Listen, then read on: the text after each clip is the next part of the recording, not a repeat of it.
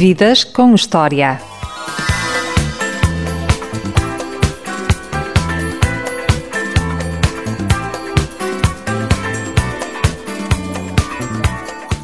É uma mulher de armas, uma lutadora nata, das que fazem inveja a muitos homens com H grande. Nasceu no Montijo há 46 anos. É licenciada e pós-graduada em Geografia. Já foi professora de Geografia até ao ano letivo 2003-2004, na Escola Básica Pedro de Santarém, em Lisboa. É autora de diversos manuais escolares e até, imaginem, caros ouvintes, de livros de banda desenhada. Mas foi no desporto motorizado que deu o salto para as luzes da ribalta participou entre 94 a 2001 em diversas provas de moto, tanto a nível nacional como internacional, obtendo em ambas excelentes resultados. Em 2001, troca as duas pelas quatro rodas e participa em várias provas de todo o terreno. 2003 é o ano de mudança e decide pilotar um caminhão em pleno Paris-Dakar. Daí até hoje, nunca mais parou de correr e de vencer. Caros ouvintes, tenho o prazer de ter em estúdio a piloto Elizabeth Jacinto, ao longo da adolescência, os pais da Elizabeth nunca disseram, não andes de moto, que é muito perigoso. Não me disseram porque nunca lhes passaria para a cabeça que eu um dia fosse andar de moto. Portanto, eu, enquanto criança, enquanto jovem, uh, tinha aquelas atividades todas próprias das meninas, brincar com bonecas, uh, fazer os vestidinhos para as bonecas, ler uns livrinhos já na adolescência. Portanto, tudo atividades tranquilas e calmas. Quer dizer, não passaria para a cabeça à minha mãe dizem para eu não dar de moto porque nem sequer a probabilidade disso acontecer existia no ar, não é? Portanto, a possibilidade de andar de moto foi algo que apareceu na minha vida já bastante mais tarde. Uh, já era uma mulher adulta, já tinha o meu emprego, o meu ordenado e, portanto, a, a, minha mãe já não tinha uma palavra que pudesse interferir nas minhas decisões, pelo menos assim de uma forma uh, mais incisiva. E, portanto, a minha, a minha mãe, quando se apercebeu que eu andava de moto, já era um bocadinho tarde porque já era naquela fase em que eu lhe aparecia à frente cheia de lesões, de gesso ou de canadianas, e portanto foi assim uma aflição para ela. Mas isto só para dizer que de facto durante a juventude nunca se pôs a hipótese de andar de moto nem fazer outras brincadeiras assim radicais, mais próprias dos rapazes, nem nada disso, pelo contrário. Como foi a adolescência de Elizabeth? Foi uma adolescência tranquila, pronto, estudava, uh, tinha a minha meta de fazer o meu curso para começar a trabalhar, ia ao cinema, lia uns romances, não, nada de extraordinário, portanto, uma juventude relativamente tranquila. Que recordações tem da Cagiva 125, a primeira moto de Elizabeth? É verdade, foi a primeira moto, não consigo deixar de esboçar um grande sorriso, porque foi, se calhar, a única moto onde lhe vou dizer sinceramente chorei na altura de a vender. Porque, de facto, foi a moto que me permitiu dar os primeiros passos. Passos esses que não foi mais do que ganhar aquela segurança necessária para andar no meio do trânsito, na cidade. Um, porque eu comecei, eh, tirei a carta e aprendi a conduzir praticamente na escola de instrução. Eu não tinha experiência nenhuma de moto. Normalmente as pessoas que vão tirar a carta já sabem andar de moto, eu não. Uh, e foi naquela moto que eu fiz a, as minhas primeiras superações todas. Lembro-me daquela insegurança de andar de moto, já por si, não é? Depois insegurança de andar no meio do trânsito. A juntar a isso, a andar numa cidade grande que era Lisboa. Eu nasci no Montijo, vivi sempre no Montijo. Quando tirei a carta já estava a viver em Lisboa. E, portanto, lembro-me de sair de casa com os trajetos todos muito bem definidos, na cabeça onde queria ir ir ali muito certinha, muito direitinha, uh, muito insegura, diga-se a verdade. E lembro-me parar nos semáforos e as pessoas pararem ao meu lado e fazerem comentários e rirem-se e meterem conversa comigo, porque naturalmente naquela altura não era hábito ver-se uma mulher andar de moto, ainda nem sequer havia a moda das scooters e portanto eu era uma novidade no meio da cidade. Uh, e portanto aquela moto foi uma moto com a qual eu me liguei muito, foi com ela que eu fiz o meu primeiro passeio todo terreno, imagino. Não era nada uma moto própria para, para essas coisas. Mas nós, uh, por ter uma moto assim com guarda-lamas alto, tipo motocross, decidimos inscrever no Clube do Terreno. Começámos a receber em casa os folhetos dos passeios e um dia decidimos ir mesmo fazer um passeio. Claro, foi com aquela moto. Eu não tinha experiência nenhuma, não sabia absolutamente nada. Um, dei duas ou três quedas, o radiador da moto abriu, perdeu a água toda e eu, naturalmente, já não consegui fazer o passeio todo. Os 200 km que o passeio tinha, eu fiz 80. Mas fiquei com aquela sensação de paixão, que verdadeiramente era aquilo que eu queria uh, como hobby, não é? Era uma brincadeira giríssima de fim de semana. E foi com aquela moto, de forma, quando chegou a altura de a vender, eu comecei a, a reunir as coisas todas para entregar ao novo proprietário, os documentos e tudo aquilo, e sentia-se um aperto no peito, que aquela era a minha motinha, era a primeira. Depois, quando mais nenhuma outra aconteceu essa, essa emoção, mas naquela por ser a primeira, que foi a passar a primeira barreira, e foi o princípio de toda a minha história, foi com essa moto, de facto. Na altura, falava há pouco que veio de Montijo para Lisboa. Notou grandes diferenças? Atravessar o Rio Tejo?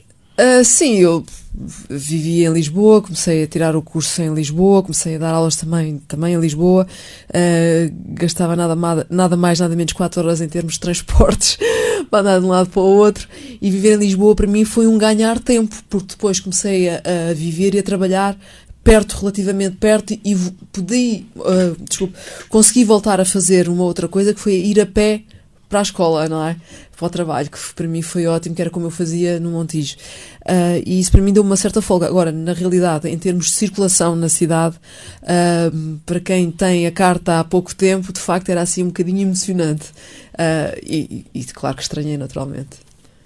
Os alunos da Elizabeth sabiam que tinha uma moto. Ia de moto para as aulas. Claro que sabiam, eu ia de moto para as aulas, estacionava, estacionava à porta. Uh, no princípio entrava de capacete no braço, depois passei a ter uma mala para guardar o capacete na moto e, portanto, entrava, ninguém percebia que eu vinha de moto ou não, mas claro que os alunos sabiam e gostavam. Uh, sentiam a professora mais jovem, mais próximo deles, uh, uma professora mais, mais radical.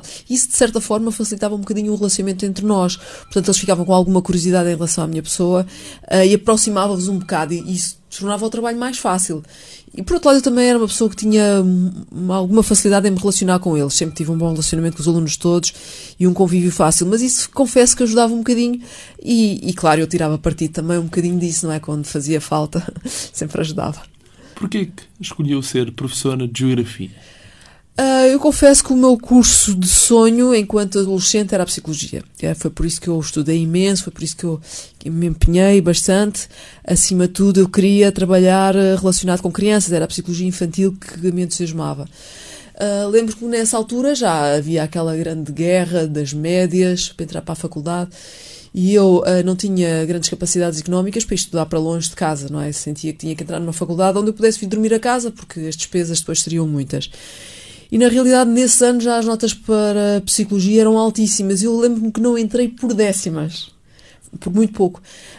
Um, e então, calculando que podia correr esse risco, uh, tomei também a opção de me candidatar à, à geografia, sabendo que o meu futuro seria ser professora, seria dar aulas, mas era uma atividade que me agradava. Pronto, não era lidar com crianças, era lidar com adolescentes, mas era qualquer coisa que também me agradava e que eu tinha gostado imenso. Tinha sido uma disciplina onde eu tinha tido boas notas com muita facilidade e por isso acabei por uh, me candidatar ao curso de Geografia, para o qual entrei em Lisboa, e achei que foi uma boa opção. Acabei o curso e comecei imediatamente a trabalhar, que era uma das minhas necessidades na altura.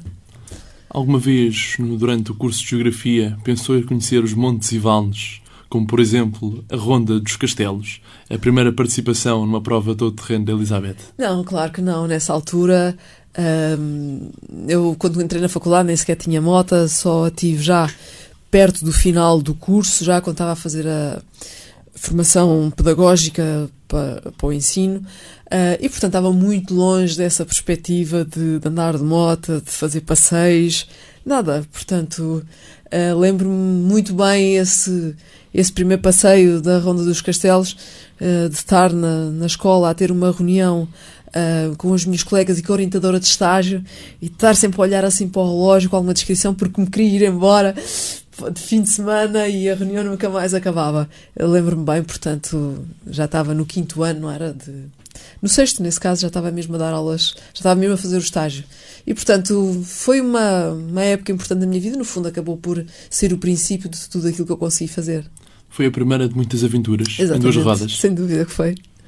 Todos foi uma emoção, imagino que eu estar chegar a, lá e ter os rapazes todos com aqueles grandes motões, tudo a fazer cavalos, e eu muito direitinho, a única coisa que, eu queria era não cair para o lado, nem sequer levantar a roda da frente, eu era capaz. Ah, as coisas mudaram muito desde esse dia até hoje, não é? E agir. Todos sabemos que o desporto motorizado tem custos muito elevados. Elizabeth é muito poupadinha. Sim, sou uma pessoa muito racional em termos de despesa e vou-lhe dizer que graças a isso eu consegui fazer desporto durante esses anos todos.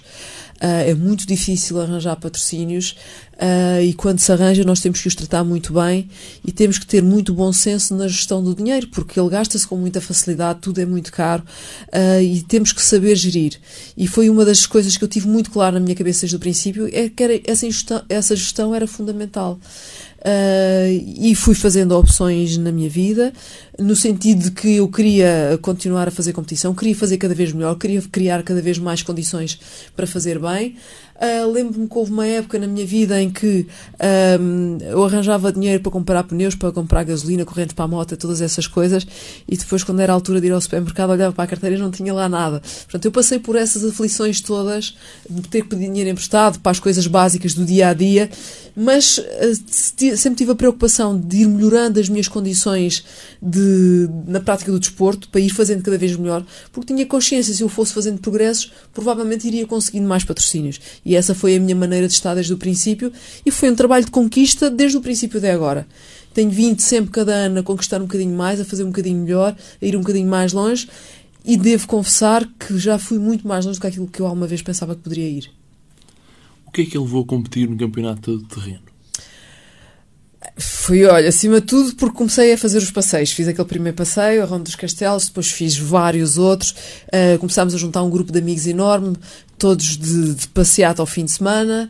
Uh, e há um dia, um deles que decide fazer uma prova de competição desse tal dito Campeonato Nacional Todo Terreno que estava a nascer na altura. E como nós andávamos todos juntos de fim de semana, nas passeatas, Uh, ele lembrou-se de recrutar, recrutar, os amigos para fazer o passeio, o, a, a, prova de competição com ele, naturalmente. Uh, e disse-me: Tu também vais connosco. E eu disse: Eu não, nem penses nisso, não sou capaz. Ah, claro que és. Eu não, eu não tenho físico. Eu ando 50 km atrás de vocês, fico cansada. Como é que eu vou fazer 300? Farto-me de cair. Não, eu não tenho condições. Não, e tens que vir, e tens que vir. E às tantas, a insistência deles era tanta que eu dei comigo a pensar: Epá, eles acreditam que eu sou capaz. Será que sou capaz? E foi assim, fui fazer a minha primeira prova de todo o terreno, que foi o Grândola 300, cheia de dúvidas, com uma adrenalina assim no nível máximo possível, porque eu achava que de facto não era capaz de fazer. Eu pensava assim: eu vou daqui ao Algarve, faço 300 km por estrada de moto, chego lá toda cansada, como é que eu vou fazer 300 km aos saltos em cima de uma moto? Não vai ser possível. E a verdade é que nessa, nessa corrida, que foi a minha primeira, uh, havia, uma, havia várias passagens de rios a seguir umas às outras. Uh, eu ia com uma moto nova que não conhecia muito bem, que era mais pesada do que aquela que eu costumava andar. Uma Kawasaki? Uh, não, nessa altura já era uma Suzuki. Foi a primeira vez que eu andei com uma moto há quatro tempos. Uh, uma Suzuki é muito 350. para os nossos ouvintes. Agora, a Elizabeth tocou num aspecto que eu acho que é muito importante dizer, que é, existem motas a dois e a quatro tempos. Atualmente é quase tudo a quatro tempos. Mas há grandes diferenças na condição Sim, dessas duas vertentes, não é? Não estou muita diferença, passadas dois tempos. Notei e tive-me habituar, e acima de tudo para mim, se embora a maneira de reagir de uma moto há quatro tempos para mim fosse mais, tivesse mais a ver comigo, não é? Não era aquelas motas que a gente tem que andar sempre em alta rotação, era uma moto com um disparo mais suave de motor, uh, e isso para mim era importante, mas era uma moto mais pesada, que me condicionava imenso. E então eu lembro-me que caí num desses rios, demorei imenso tempo a pôr a moto em pé, uh, o motor encheu de água, não é? entrou água por escape e a moto não trabalhou mais. Mas na realidade eu tive que desistir dessa corrida, mas na realidade eu desisti por volta do quilómetro 270 e qualquer coisa. Foi quase os 300. Eu estava mesmo quase a terminar a prova. E vou-lhe dizer, no final daquilo tudo, apesar de eu ter desistido, se fossem perguntar quem era a pessoa que mais feliz daquela corrida, não era quem tinha ganho, era eu que nem sequer tinha chegado ao fim, porque eu tinha-me superado verdadeiramente, eu tinha feito muito mais do que aquilo que eu pensava que podia fazer. E fiquei felicíssima. E a partir desse dia, nunca mais parei de fazer provas. Fiz todas as do campeonato uh, nacional que vieram a seguir, com muito sacrifício, com muito empenho, com muitas dificuldades, claro, porque eu não tinha experiência, não tinha técnica de condução, não tinha dinheiro, só tinha uma coisa, era vontade, queria fazer. E portanto. Tudo se tornou difícil, mas eu fui sempre fazendo, ultrapassando todos os obstáculos, todos os problemas, e foi até hoje. Fez diversas provas em todo o terreno, até que decide atravessar fronteiras e participar na Taça das Senhoras e correr na Barra de Aragão. Como correu esta primeira experiência além fronteiras? Sim, essas foram, foram as minhas provas internacionais, foram em Espanha. Uh, lembro da Baja de Aragão particularmente porque era uma prova enorme, tinha 600 e, se não me engano, 630 km no mês de julho, eu calor, só de pensar no calor. calor que ia passar, quase que morria de susto. E lembro-me quase que não conseguia dormir de noite só com a ansiedade, com o receio de dizer não sei se vou ser capaz de conseguir. Ahm, foi uma prova difícil. Eu lembro-me de chegar à assistência e dizer para o meu marido que estava lá: Jorge, eu não aguento mais. Com vontade de me atirar para o chão e ficar ali cheio de dores nos músculos todos. E ele dizia: Tu não aguentas? Claro que aguentas. Olha, vai, já falta tão pouco. E depois começava a dizer: Olha, o fulano tal desistiu, o fulano tal teve uma avaria na moto, o outro caiu e magoou-se. E entretanto eu ia comendo, ia-me sentindo melhor e saía dali da assistência como se estivesse a começar a corrida outra vez toda entusiasmada. Uh, Lembro-me particularmente nessa corrida, quando cheguei ao final, de facto acabei extremamente cansada e exausta. E lembro-me de me virar para ele e dizer assim: "Ó Jorge, só um dia te pedi para me ajudares a fazer uma corrida destas, tira-me esta ideia da cabeça, porque isto não é para mim, eu não tenho físico, não tenho, não tenho capacidades de aguentar isto tudo, farto-me de sofrer. Ele disse: Está bem. Passado um bocadinho, depois de recuperar do cansaço e de recuperar a boa disposição, e de olhar para a lista de classificados e ver que afinal eu tinha ficado muito longe do último e muitas pessoas que eu achava que eram mais, mais aptas do que eu, muitos pilotos que eram mais rápidos tinham ficado depois de mim. Eu dizia, olha, que aquilo que eu te disse há bocadinho era a brincar, se eu quiser vir, tu ajuda-me outra vez. E portanto, toda a minha história na, na competição foi assim um, lut- um lutar comigo própria, a ultrapassar dificuldades, ultrapassar barreiras, ah, senti que me tornava cada vez mais capaz, cada vez mais apta, e isso foi muito importante para mim, foi, um, foi uma conquista enorme. As pessoas superam os limites, superam as barreiras que têm. Sem dúvida, até porque as nossas barreiras são, são muito imaginadas por nós. Nós crescemos ah, e as pessoas à nossa volta ah, passam a vida a pôr-nos barreiras, a dizer não podes ir para ali, não podes mexer aqui, não podes mexer acolá, não podes fazer isto, não podes fazer aquilo. E nós habituamos a aceitar essas barreiras como, como dadas e não as questionamos. E quando chegamos a adultos, há uma série de coisas que nós podemos fazer, mas que à partida nem sequer pomos a hipó- a hipótese de as fazermos. Ah, E eu senti isso exatamente. Porquê é que eu não havia de andar de moto? Não havia nenhuma razão para não andar de moto. Ou porque é que não havia de andar de caminhão? Aqui há uns anos atrás, se calhar, havia uma razão muito forte que era as mulheres não terem força suficiente para girar aqueles volantes pesados, para passar a caixa de velocidades que era pesada e difícil e dura. Hoje em dia, com toda a tecnologia aplicada aos caminhões, conduzir um caminhão é um pouco como conduzir um automóvel. Tem uma técnica muito específica, naturalmente, que é necessário aprender, mas não há razão nenhuma para uma mulher não conduzir, a não ser o preconceito de dizer o caminhão é para homens. E, portanto, eu acho que, de uma maneira geral, existem muitas, muitas barreiras que nós vivemos com elas e aceitamos sem as, sem as questionarmos. Mas elas realmente estão sempre muito mais longe do que aquilo que a gente pensa. E eu passei por isso no deserto, com todas as dificuldades que tive que ultrapassar, percebi que eu era muito mais capaz do que aquilo que eu realmente pensava que era. Isso é muito importante. A gente descobrir onde é que estão as nossas barreiras, de facto, os nossos limites. Alguma vez pensou em desistir? Esta é uma pergunta clássica que toda a gente faz, mas eu não podia deixar de fazer. Eu, eu lembro-me quando andava a fazer as provas do Campeonato Nacional e às vezes passava muitos mal, muito maus bocados porque, enfim, cansava-me, ficava cheio de dores, caía, magoava-me e eu, várias vezes, mas muitas, não lhe sei dizer quantas, tomava a firme decisão durante a, durante a corrida de não voltar nunca mais e dizia para mim própria: Esta é a última, nunca mais volto. Mas isto era só enquanto eu estava em cima da moto. Quando a corrida acabava e depois de recuperar fogo, ah, mudava logo de, de maneira de estar e eu queria continuar. Pelo contrário, quando veio aquela ideia louca de fazer o Dakar de moto, essa hipótese nunca me atravessou a cabeça. Eu vivia imensas dificuldades, mas a minha maneira de estar era sempre o que é que eu preciso para chegar ao fim. E essa foi sempre a minha luta. ah, o que é que é necessário, o que é que eu preciso fazer, onde é que eu preciso de apostar para conseguir chegar ao fim do rally. E nunca, nunca, mesmo nas situações mais difíceis e mais duras que eu vivi, nunca pus a hipótese de desistir. Como é que conseguia conciliar a competição com as aulas de geografia? Não foi fácil, mas no princípio eu dava aulas à noite e isso permitia-me ter o dia livre para conseguir coordenar o meu trabalho ah, e preparar todas as coisas relacionadas com o desporto e fazer preparação física.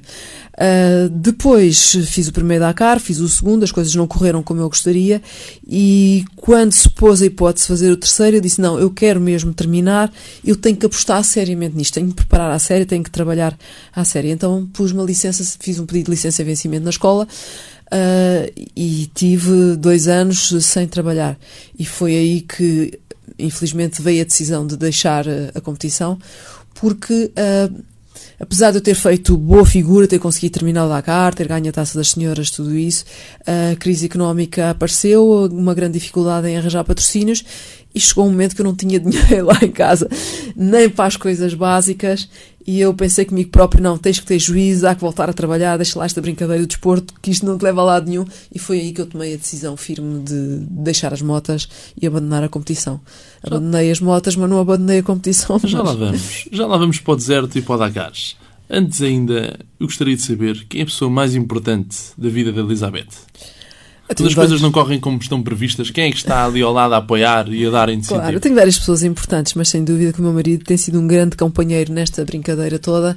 Ele tem estado sempre comigo desde o princípio uh, e fazemos uma equipa juntos. Começaram uh, a correr juntos. Exatamente, as, as, primeiras corridas que fizemos, fizemos duas motos Suzuki iguais. Exatamente, tínhamos motas iguais, aquilo era uma animação. Lá em casa a gente chegava ao pé da moto e qual é a minha, qual é a tua, nunca sabíamos bem. Uh, mas chegou um momento em que percebemos que, que eu gostava de continuar a competir, mas não havia dinheiro para os dois. Então ele tomou a decisão de uh, deixar de fazer corridas, mas partilhar o mesmo hobby comigo, dando-me apoio, aprendeu mecânica, que não sabia, e era ele que me fazia assistência à moto durante as corridas e trabalhava horas a fio nela para que a moto tivesse em condições para poder correr. E o Dakar? Elizabeth, como surgiu a ideia de fazer o Paris-Dakar? O Dakar foi um desafio enorme. Agora, se me pergunta como é que surgiu a ideia, eu posso lhe dizer exatamente como é que surgiu a ideia e é assim uma, uma história uma história engraçada. Lembro-me que estava em casa nas minhas lides domésticas a lavar a louça e a pensar que de facto estava na altura de deixar a competição. Enfim, já tinha não sei quantos anos, uh, gostava de ter filhos, já tinha feito o campeonato nacional durante não sei quantos anos, tinha ganho a taça das senhoras e realmente uh, estava na altura de pensar em deixar a competição. Mas naquela altura senti pena de dizer assim: vou deixar a competição, nem sequer experimentei fazer uma prova em África. Uh, e lembro-me nessa altura de me imaginar no meio do deserto, sobre as dunas, com uma moto muito grande, toda equipada. E aquela imagem agradou-me imenso. Eu, aquela imagem tinha tudo a ver comigo. E eu senti uma vontade enorme de fazer, uh, de fazer corridas em África. Uh, e a partir daí essa ideia nunca mais me saiu da cabeça e foi começar a trabalhar para criar condições, uh, porque eu achava que de facto era uma prova dura e difícil que só muito poucos homens conseguiam fazer, mas eu achava que tinha força de vontade e espírito de sacrifício suficiente para conseguir suportar todas aquelas dificuldades e ir até ao fim. E portanto foi uma luta enorme, enormíssima, e de facto fiz em 98, não consegui terminar com problema mecânico. Em 99 voltei e desisti novamente com problema mecânico e mantinha aquela ideia: não, eu sou uma super mulher, eu consigo fazer isto tudo, o problema é que as motas não, não aguentam. E partem daí eu ter levado o desafio até às últimas consequências e voltei no ano 2000 e consegui de facto terminar. Desistir devido a problemas mecânicos é uma grande frustração. É uma frustração enorme desistir, seja por que razão for. Uh, se é um problema mecânico, a pessoa sente-se mal porque sente que devia ter uh, preparado a moto bastante bem para que esse problema não tivesse surgido, a moto ou o caminhão, seja o que for. Se é por um problema nosso de condução, nós sentimos um bocado as elhas a conduzir, não é? Porque cometemos um erro, cometemos um excesso que não devia ter sido cometido e criticamos muito por isso. Ou se eventualmente se desiste por coisas que vá lá a gente perceber porque é que elas acontecem, uh, coisas que têm a ver com a sorte, com o azar, e lembro-me concretamente do caso daquele ano no Dakar em que o caminhão ardeu, nós ficamos com aquele sentimento de injustiça que não, não conseguimos perceber porque é que as coisas acontecem, não é? E qualquer que seja o motivo que nos faça desistir, é sempre bastante doloroso porque nós, e falo concretamente no meu caso, quando vou para uma corrida, trabalho muito para preparar, uh, dedico muitas horas, muito esforço e vou com o objetivo de fazer bem. E quando por qualquer razão as coisas correm mal, eu sinto de facto um sentimento de frustração bastante grande. Eis que chegamos ao Dakar de 99. Terminou pela primeira vez a prova mais conhecida todo o terreno e ganhou a taça das senhoras. Em 2000. Para... 2000, 2000. 2000. É caso para dizer que tudo vale a pena quando a alma não é pequena. Sim, foi um sentimento de realização muito grande. No fundo, eu lembro do Jorge virar para mim e dizer-me oito anos de trabalho, pura e simplesmente para estarmos aqui agora, não é? Ao pé das pirâmides, no final do rally e entrar para o grupo daquela minoria que conseguia terminar o Rally Dakar. Uh, para mim foi, foi um momento especial em que eu me senti de facto realizada por ter conseguido uh, cumprir todas aquelas, todas aquelas etapas do percurso, todas aquelas dificuldades, ter superado todos os problemas, e para mim foi, foi especial, de facto. A sorte é um dos fatores fundamentais no alcance dos objetivos delineados. Eu acho que sim, eu acho que o fator sorte é um daqueles que a gente ainda não conseguiu descodificar a 100%. Já quem tem algumas opiniões porque é que a sorte e o azar acontecem, eu sei que há um mecanismo que pode aumentar a, a, a probabilidade de ter sorte que é no fundo é o trabalhar bastante para prever os problemas, para evitar que eles aconteçam. E isso eu faço, não é? Se nós prepararmos muito bem uma corrida, se pensarmos em tudo, hum, naturalmente a probabilidade de, de, ter um problema, ela existe sempre, mas a gente pode resolver esse problema rapidamente. Mas por outro lado, eu também, eh, vocês sabem aquela história, não é? Eu vou para a competição agora, levo um caminhão de assistência, carregadinho de peças, não é? Para prevenir todos os problemas que possam surgir no caminhão de corrida. E quando eu tenho um problema que preciso de uma peça, essa peça por acaso é aquela que eu não tenho. Agora vamos lá perceber porque é que as coisas acontecem, não é? Eu tenho uma lista de 300 e tal peças para, para substituir o caminhão se for necessário. Mas estas coisas acontecem agora. Não sabemos porquê, de facto, e, e muitas vezes a vida passa-nos grandes rasteiras. Outras vezes também nos dá um empurrãozinho para a frente. Enfim, nós vivemos um bocadinho desse equilíbrio, não é? e vamos conseguindo superar. Elizabeth acha que as pessoas nem sempre dão devido valor às conquistas da vida. Refiro-me à segunda participação no Dakar, na qual uma mina fez explodir o carro que dava assistência. Sim, muitas vezes. Eu não, não sei muito bem uh, o que é que pretende dar destaque a essa pergunta. Um, essa foi uma situação de azar, concretamente. Tive de fazer o Dakar quase todo sozinha. Todo, exatamente. Portanto, eu tinha. Esse ano era o ano, era a e terceira vez. Como no o Dakar em que terminou e venceu, foi um Dakar que houve menos uns dias exatamente, ameaças exatamente. E as pessoas diziam ah. Esse Dakar eu preparei-me muito bem, porque uh, quando o Dakar 2000 terminou, eu lembro-me do Jorge, meu marido, me ter proposto deixarmos a competição definitivamente, porque, enfim, ele dizia-me, isto dá muito trabalho e nós não ganhamos nada com isso, é um facto. Mas eu senti uma frustração muito grande, porque embora eu tivesse conseguido terminar o Dakar do ano 2000, esse ano o Dakar teve menos 4 dias, e uh, eu lembro que as pessoas me davam os parabéns, e diziam parabéns, Elizabeth, foste fantástica, conseguiste finalmente realizar o teu sonho e até conseguiste ganhar a taça das senhoras, o que foi verdade, mas depois no final daquilo tudo, lá vinha as últimas palmadinhas das costas, com aquela frase horrível que as pessoas diziam: Pois, mas este ano tiveste sorte que o Dakar teve menos 4 dias. Isso ficou. Ele foi anulado ficou... devido àqueles atentados terroristas. E eu percebi que ninguém acreditava que se o Dakar tivesse sido completo, que eu tivesse terminado, porque se dizia que aqueles dias eram os mais difíceis, é a travessia das dunas. E eu ficava desesperada e, e eu própria perguntava assim: será que tinha sido capaz de passar aquelas dunas todas? E quando voltei no ano 2001, eu voltei com tudo, tudo muito bem preparado. Tinha pensado em tudo, tinha a lição toda bem estudada, sabia tudo o que me esperava, já não era novata e eu ia para fazer uma boa corrida e provar a toda a gente que era capaz. E não sei, é tal história. Eu queria provar que era capaz de fazer um Dakar e provei-o muito mais do que aquilo que era suposto. Porque de facto o meu carro de assistência pisou uma mina na fronteira de Marrocos para a Mauritânia ficou lá, todo despedaçado, e eu fiquei sozinha sem nada, absolutamente sem nada. Não tinha roupa, não tinha ferramentas, não tinha nada. Tinha um saco-cama que eu naquele dia tinha prendido na moto porque era etapa maratona para poder dormir uh, no meio do deserto, sem, sem apoio nenhum.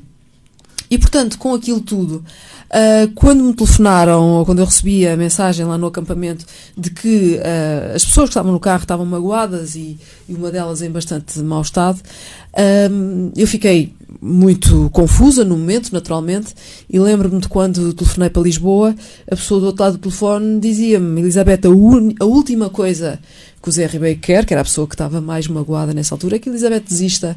E eu aí tomei uma decisão muito firme. Tudo bem. Uh, ele estava aqui para me ajudar, a troco de nada, pelo prazer de colaborar no meu, no meu projeto. Tudo bem, se eu tiver que desistir, desisto, porque sabia perfeitamente que ia desistir, porque eu não tinha condições de fazer uma corrida sem nada, uh, mas vou desistir no momento em que ir para o chão e não me consegui levantar mais. Mas eu não sei como é que as coisas correram, eu caí 300 mil vezes, 300 mil vezes me levantei, acabei de dar toda a partida, é indescritível. Desde fiz uma lesão na virilha quando tentava montar a moto, uh, tinha que o fazer tão devagarinho que as pessoas ficavam a olhar para mim e a pensar: Mas espera aí, ela vai cair antes de montar a moto. Era um bocadinho a situação. Fraturei duas costelas assim ao limite máximo de, de poder provocar deslocamento no osso. Uh, parti três ossos do metatarso e fiz metade da cara sem imobilizar o pé, que era horrível para calçar a bota e descalçar todos os dias. E no final, para conseguir conduzir, eu pegava no, uh, na minha mão direita com a mão esquerda para pôr em cima do volante, que ela não ia lá sozinha. Portanto, eu parti-me toda e eu consegui terminar o Dakar. E depois de ter terminado, eu não tinha dúvidas nenhumas no meu espírito, dissessem lá o que dissessem, que eu tinha sido capaz, porque eu não só terminei o Dakar uma edição duríssima como foi naquele ano, como o fiz nas piores condições. Não só piores condições físicas, porque de facto eu não tinha o apoio que precisava, não tinha assistência. À noite nós tínhamos que perder imenso tempo a preparar a moto e a navegação, nós sozinhos. Uh, não dormia, dormia quatro horas, quer dizer, estava exausta de cansaço e as coisas complicaram-se muito, mas eu consegui chegar ao fim e no meu espírito não havia dúvidas nenhumas que eu tinha feito muito mais que a maioria daqueles rapazes que conseguiam uh, terminar o rally. Portanto, dissessem o que, que, dissessem, eu tinha atingido o meu objetivo. Não tive valor nenhum, não ganhei a taça das senhores, não fiquei bem classificada, naturalmente. Não fui a última, curiosamente. Ficaram vários rapazes depois de mim mas ninguém valorizou a minha prestação. E, portanto, senti ali um sentimentozinho de injustiça ao final. A minha coroa de glória não tinha sido coroa nenhuma para, para ninguém, eu não sei para mim própria. E portanto, isto são aquelas coisas curiosas que a vida às vezes nos faz passar. E no fundo, no ano seguinte, não voltei, não consegui patrocínios para voltar a fazer o Dakar. Correr de moto é muito mais difícil do que correr de automóvel. Sem dúvida, porque é uma. A moto é um veículo muito físico. A minha moto pesava 200 kg e eu, para manobrar, trabalhava imenso no ginásio, fazia muita musculação e, e, quando chegava fazia 100 km, a partir de 100 km, aquilo era só sofrimento para conseguir manobrar a moto até o final. Portanto, é, de moto a gente sabe que a qualquer momento cai, a qualquer momento pode cair, a qualquer momento pode se magoar, um, e isso mexe muito connosco. Portanto, a moto é um veículo de facto difícil de, de lidar com. Pronto, pode dar muito prazer, muito gozo, mas também tem situações muito complexas e muito difíceis. O caminhão, como vamos sentados, protegidos por roll bar, as coisas acabam por ser mais fáceis para nós, principalmente para nós mulheres. Porque as mulheres, por mais que treinem, não têm o físico que têm os homens, e quando se trata de tombar uma moto em alta velocidade para fazer uma curva, é preciso força. E essa força instantânea as mulheres não a têm, os homens têm muito mais do que nós. E, portanto, o resultado é sempre abrandar para fazer a curva mais devagar. Isso significa perder tempo. Portanto, cheguei à conclusão, por muito que me esforçasse, dificilmente conseguiria chegar aos lugares de topo principalmente com aquela moto que pesava 200 kg altíssima, que eu nem chegava com os pés ao chão. E quais foram os motivos, para além dos físicos, houve outros motivos que levaram a trocar as motos pelos caminhões? Para além dos físicos. É, exatamente por não ter patrocínios, por continuar a correr de moto. é mais fácil isso. conseguir patrocínios para o caminhão. Naquela altura foi. Para a moto. não seria, mas naquela Ou para altura o carro. foi. Nunca pensou correr de carro? Uh, mas, eh, embora eu pudesse ponderar essa hipótese para andar de carro, ninguém, carro a nível ninguém nacional. daria dinheiro para fazer corridas de carro. Eu fiz um ou dois anos de carro, aproveitando circunstâncias, fui convidado a fazer parte de uma, equipa, de uma equipa mas para ganhar experiência porque uh, um projeto meu com os meus patrocinadores, ninguém me daria dinheiro para fazer de carro, porque havia muitas outras mulheres a fazer e a fazer bem, andar rápido, a apresentar resultados.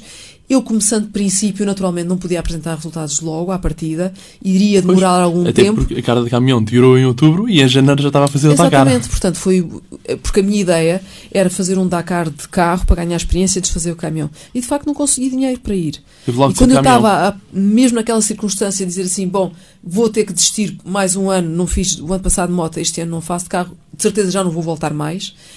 Surgiu uma, uma circunstância que me permitia ir de caminhão.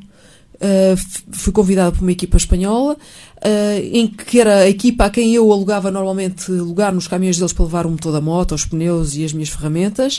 Uh, e ele, quando soube que eu tinha carta de pesados, disse: Vou-te fazer uma proposta. E fez uma proposta de fazer o Dakar de caminhão pelo mesmo preço que eu gastava aí de moto. E assim valeu uma pena. E eu fiz uma primeira experiência de fazer o Dakar de caminhão, não sabendo nada, porque tinha a carta em outubro e, e em janeiro estava no Dakar, mas achei que era melhor uma primeira experiência corre sempre mal, nunca se consegue fazer bons resultados, era melhor fazer essa primeira experiência com um pouco investimento do que fazer com muito.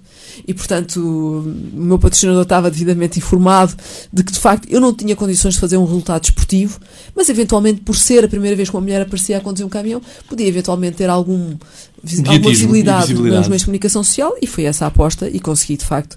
E depois com o tempo fui criando condições para fazer cada vez melhor é muito diferente e muito difícil estar a conduzir um caminhão em plena areia do deserto. É diferente conduzir um automóvel, é muito mais difícil. O caminhão é um veículo Muito especial, pesado, muito eh, longo, exatamente é? porque é um veículo que nasce para andar devagar e andar pesado e nós queremos andar depressa e andar leves. Portanto, nada daquilo é concebido para as corridas e isso se torna as coisas todas muito mais difíceis. E depois, se pensar, eh, os percursos por onde nós andamos são abertos para os carros, as, as corridas são concebidas para os carros e, portanto, a maior parte das vezes o, o caminhão chega a um sítio e não tem espaço para passar. Zonas de montanha com grandes precipícios, a largura da pista não é suficiente para o caminhão passar, ou zonas de terreno mole onde passam as motas, passam os carros e o caminhão não consegue passar porque com o peso afunda e não passa. Portanto, nós vivemos muitas situações difíceis de caminhão. E visibilidade é aquele- menor, não é? A visibilidade é uma coisa estranha, porque toda a gente acha que a visibilidade é maior, estamos mais altos, vimos mais ao longe, mas temos um ângulo morto enormíssimo. E, portanto, tudo o que é perto de nós, nós não conseguimos ver. De certa forma, quando eu estou, tenho um sítio específico onde tenho que pôr a roda naquele sítio exatamente, eu deixo de ver aquele sítio a muitos metros de distância. Tal e qual como vocês na estrada a conduzir os vossos automóveis, quando se põem ao lado de um, de um camionista, ah, de um caminhão, o condutor do caminhão provavelmente não vos está a ver e a gente não tem noção disso. E por isso é que existem acidentes ridículos, dá vontade de rir, do carrinho que se encosta ao caminhão sem jeito nenhum, porque de facto, quando o caminhão não tem visibilidade para ver o carro. E as pessoas não têm é um noção bocado quando a disso e pessoa está de carro e aparece uma moto ao lado. É a mesma coisa, É um normalmente bocadinho não a vemos. história não do é? ângulo morto. Mas no caminhão o ângulo morto é muito grande, por isso a visibilidade nem sempre joga a nosso favor. É um pouco ao contrário do que as pessoas pensam. É, exatamente. Não E nas é? dunas então é terrível, porque nós subimos e descer de duna. Foi por isso que teve Não aquele consegue ver. acidente que incendiou o caminhão. Não houve visibilidade, não viu.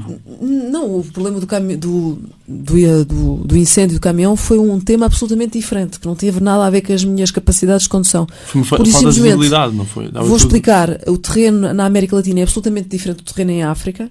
É um terreno que se degrada com muita facilidade e que solta um pó super denso que fica no ar durante imenso tempo e que não assenta.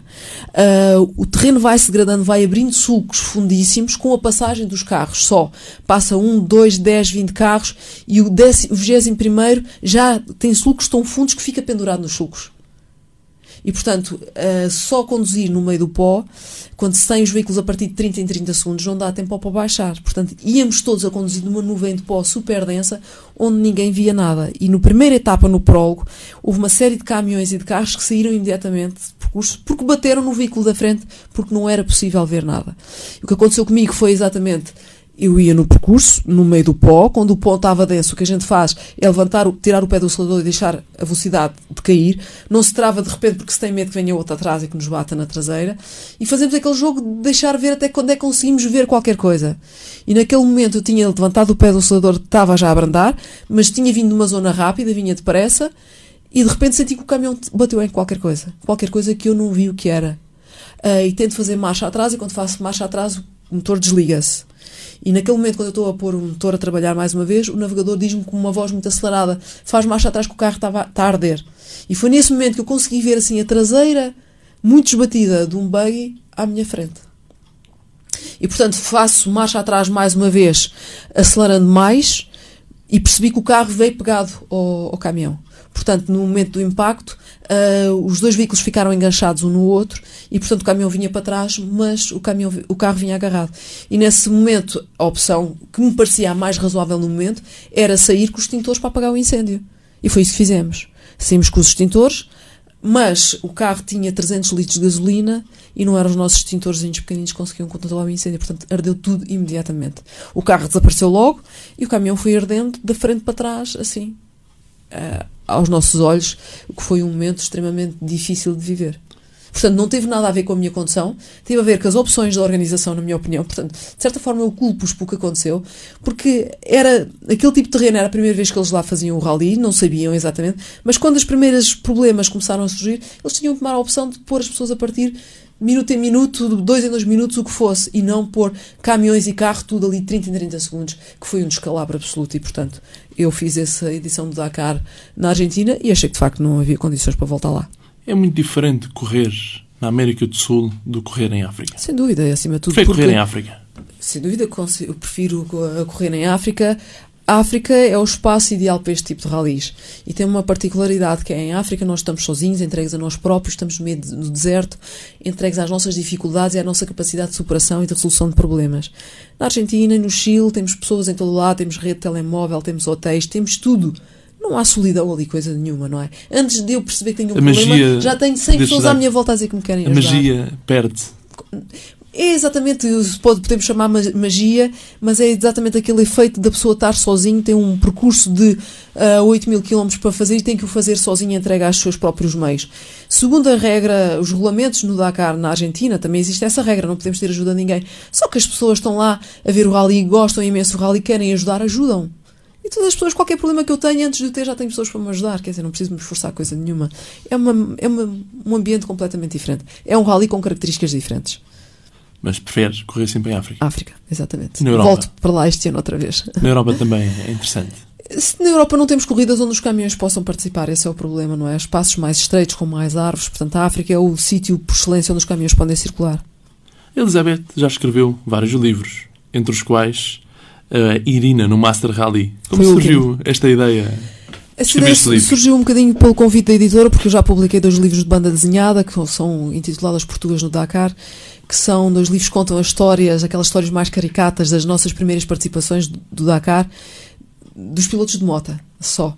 Ahm, e, portanto, depois de eu ter publicado esses dois livros, o ano passado, a Platona Editora propôs-me fazer um livro de aventuras para jovens, que tivesse uma forte componente didática. ah, no fundo, era um incentivo à leitura. Ah, e eu dei comigo a pensar que de facto tinha havido uma aventura fantástica na minha vida que merecia ser contada e que eu nunca tinha contado, que era exatamente o Master Rally. Ah, um rally que foi dos primeiros que eu fiz, ainda tinha muito pouca experiência como piloto de mota e feito num sítio extremamente difícil, ah, como nós podemos dizer, mesmo ali na, na pontinha da Ásia, ligada à Europa, ahm, para aqueles países, o Azerbaijão, Turcomenistão, a Geórgia, ah, começava na Rússia e acabava na Turquia. E foi um rally extremamente difícil onde havia aventuras daquelas que não lembrou ao diabo. E fiquei com vontade de lhes contar e foi isso exatamente o que eu fiz. Portanto, criei uma jovem, uma heroína, para viver essas mesmas aventuras, com uma história de vida que, no fundo, consistia no facto dela andar de moto desde pequenina, que não foi o meu caso, eh, e um dia decidir fazer um grande rally de moto e pedir ao pai para lhe pagar o rally. O pai disse tudo bem, eu pago desse rally diz tu tornes uma aluna excelente e tenhas a nota máxima possível. Não era a máxima, mas não era 20, era o 19 que ele pedia. Eh, e ela, como era uma mulher de desafios, lançou-se à, à luta, conseguiu melhorar todas as suas, a sua, as suas, os seus- a sua- as suas notas na escola, o seu rendimento escolar, conseguiu ter eh, o tal 19 que o pai lhe permitiu, que, lhe eh, que o pai lhe pediu, e no final ela vai então fazer o rally e viu uma série de aventuras onde o objetivo também era chegar ao fim, porque o pai dizia-lhe uh, pago-te o rally, mas a condição é que chegues ao final. Se não chegares ao final para o ano, pagas tu as tuas próprias férias, como vais trabalhar para ganhar dinheiro para te divertires. Uh, e no fundo, o livro é, é essa história: é como é que um jovem pode criar um projeto e lutar por ele, quais os problemas por que se passa, as dificuldades, as ansiedades. Mas aqueles momentos de entusiasmo também, e depois na própria, no próprio rally, todas aquelas aventuras, como é que ela os conseguiu superar, como é que ela os viveu, e no fundo, como é que ela chega ao final do rally e o que é que se sente no final de um rally grande e difícil. ah, e no fundo, essas histórias do rally, do Massa Rally, são histórias verdadeiras que eu hoje vivi. Num futuro próximo, onde é que é- podemos ver Elizabeth correr? Agora, já no dia As 17, provas. vai começar o Rally de Marrocos ah, e eu vou sair já no dia 14 de outubro ah, para fazer essa prova. E depois será no mês de janeiro, vai começar exatamente no dia 27 de dezembro ainda deste ano, o Africa Race, que é a prova que substitui o Dakar em África e que parte do sul de França este ano e vai para Marrocos, para a Mauritânia e acaba no Senegal, exatamente na cidade de Dakar, como acontecia antes, o famoso Rally Dakar. As pessoas, o público, tem um carinho muito especial quando a vê na rua, quando a vê no caminhão, nos dias Sim, antes se da prova. caminhão para a estrada fora, há sempre uns carros que param e eh, que passam e que buzinam ah, para dizer bom dia. E muitas vezes as pessoas vão-me reconhecendo e, e é simpático, sem dúvida.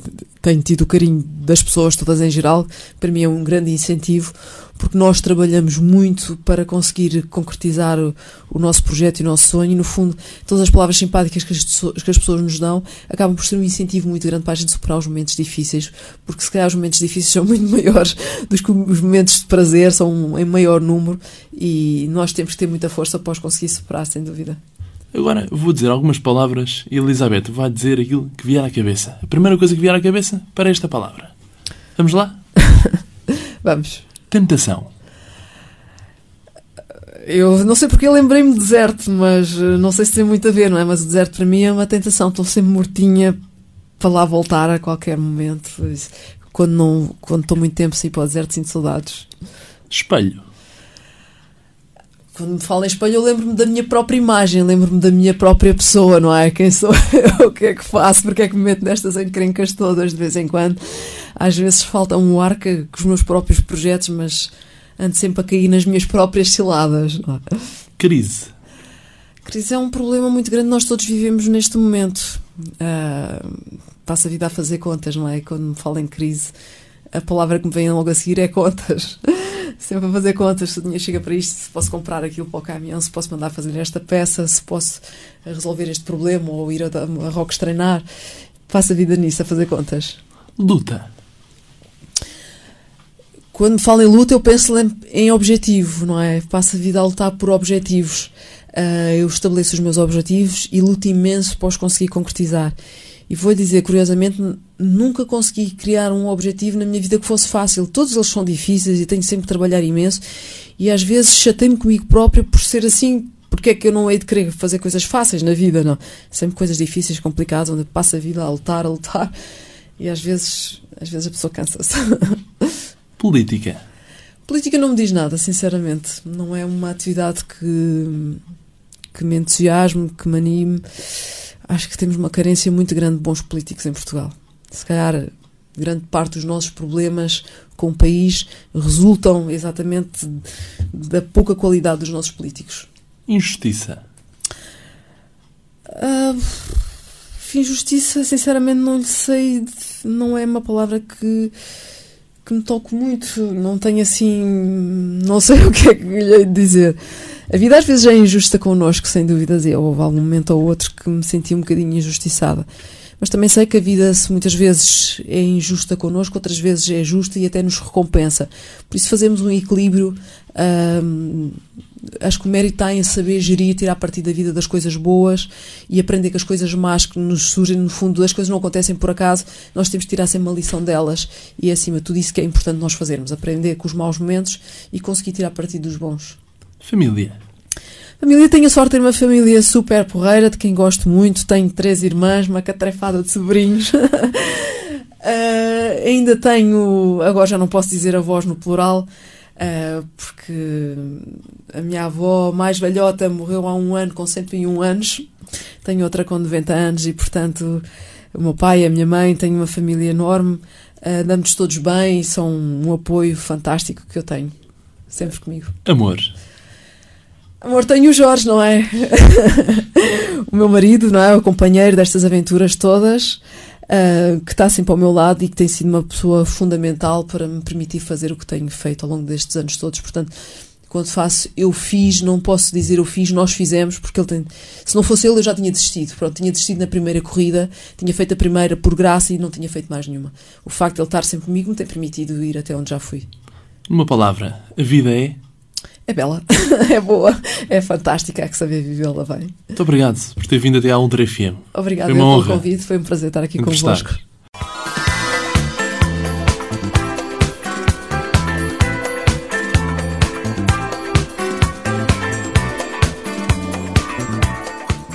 Eu sou o Diogo Marcelino e este foi mais um Vidas com História, a grande entrevista na rádio Ultra FM para ouvir em 88.2 ou então na internet sempre que quiseres em ultrafm.pt.